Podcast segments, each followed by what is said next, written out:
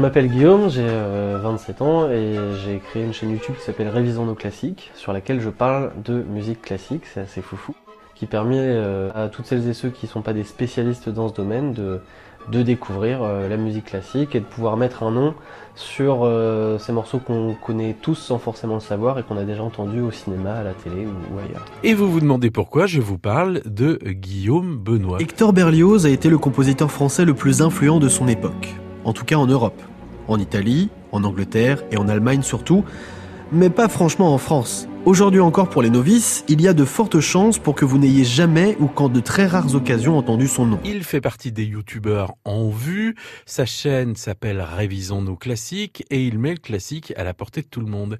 Et la bonne idée, c'est qu'il va venir en Mayenne à raconter euh, son projet dans le cadre de la fête de l'histoire organisée par euh, les élèves de l'UCO de Laval. Mais alors pourquoi un tel désamour et une place si peu importante dans son propre pays? Non mais on va pas vous faire le même coup à chaque fois qu'on parle d'un compositeur français. De toute façon, c'est toujours la même chose, c'est typiquement français, et puis c'est tout. On est nul.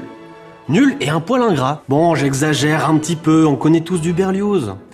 Le problème, c'est qu'on ne sait pas que c'en est. Alors aujourd'hui, on va s'intéresser à la vie plutôt mouvementée de ce compositeur, qui représente super bien l'époque à laquelle il vit, puisqu'il est le héros romantique par excellence. Ça va se passer le 7 avril prochain. On aura évidemment l'occasion d'en parler, mais d'ores et déjà, notez qu'il y aura une conférence avec ce jeune amateur de musique classique.